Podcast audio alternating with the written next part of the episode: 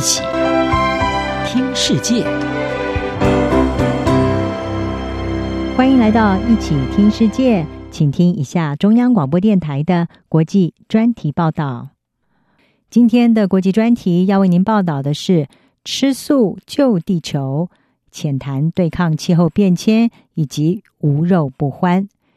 西班牙消费事务部部长加尔松，他在前一阵子引发舆论的不满。在这个平均每人一年要大啖五十公斤肉品的国家，加尔松他以“少肉多生活”这样子的标签，在推特上面上传了影片，把红肉和气候变迁连接起来，呼吁大家饮食要多样化，减少食用动物类的制品。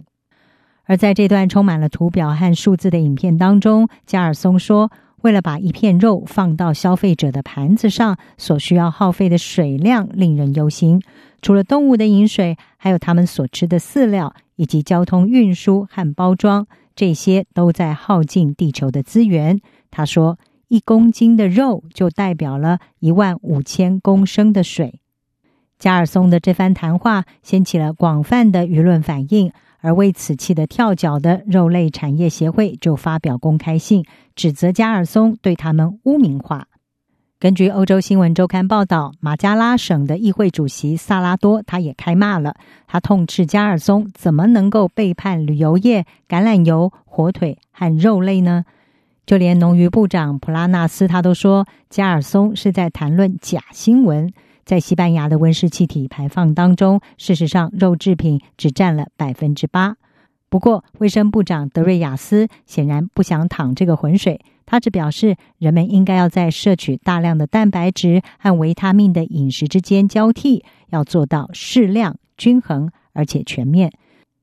至于在加尔松做出这段谈话当时正在国外出访的总理桑杰士，在记者的追问之下表态说。如果来一盘三分熟的乐眼牛排，那他是难以抗拒的。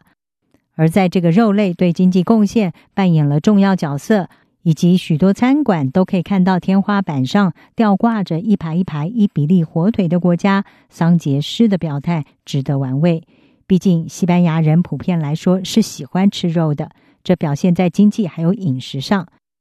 根据国家肉类产业协会，他们说。肉品占了西班牙国内生产毛额 GDP 的百分之二点三，位居第四大产业，也为西班牙全国提供了两百五十万个工作岗位，出口额将近九十亿欧元。而西班牙国民去年的肉类消费成长了有百分之十点五，平均每一个人吃下了五十公斤的肉，大约是建议量的两倍。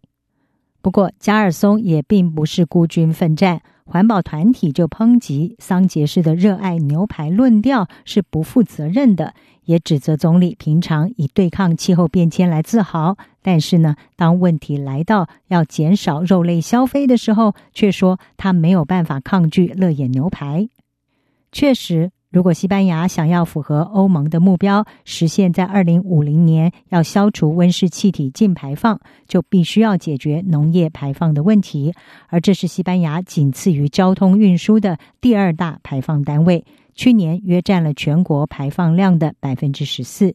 以牛只来说，会释放出甲烷、一氧化二氮，还有二氧化碳。而甲烷的排放主要就是透过排出气体而来，所以科学家也正在研究要如何的借由养殖较少打嗝的动物，或者是以包括喂食海藻在内的这些调整饮食方式，减少牲畜的气体排放。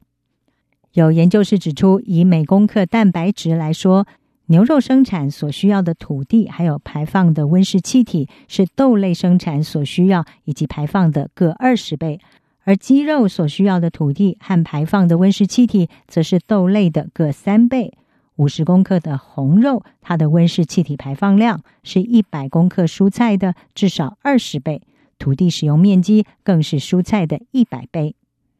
根据研究，如果在二零五零年以前人人都成为素食主义者的话，跟食物有关的排放将会减少大约百分之六十；而如果人们吃纯素，那么排放下降的幅度将会在百分之七十左右。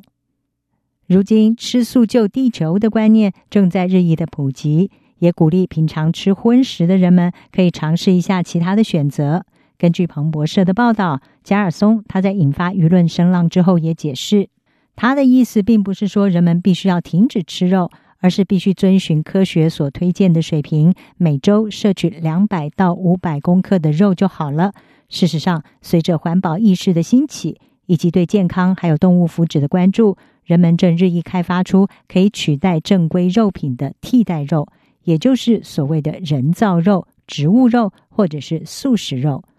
或许有一天，在人类的巧手烹调之下，能够在肉食的美味和环保的代替品之间取得平衡，让大家都能够为地球的永续贡献出心力。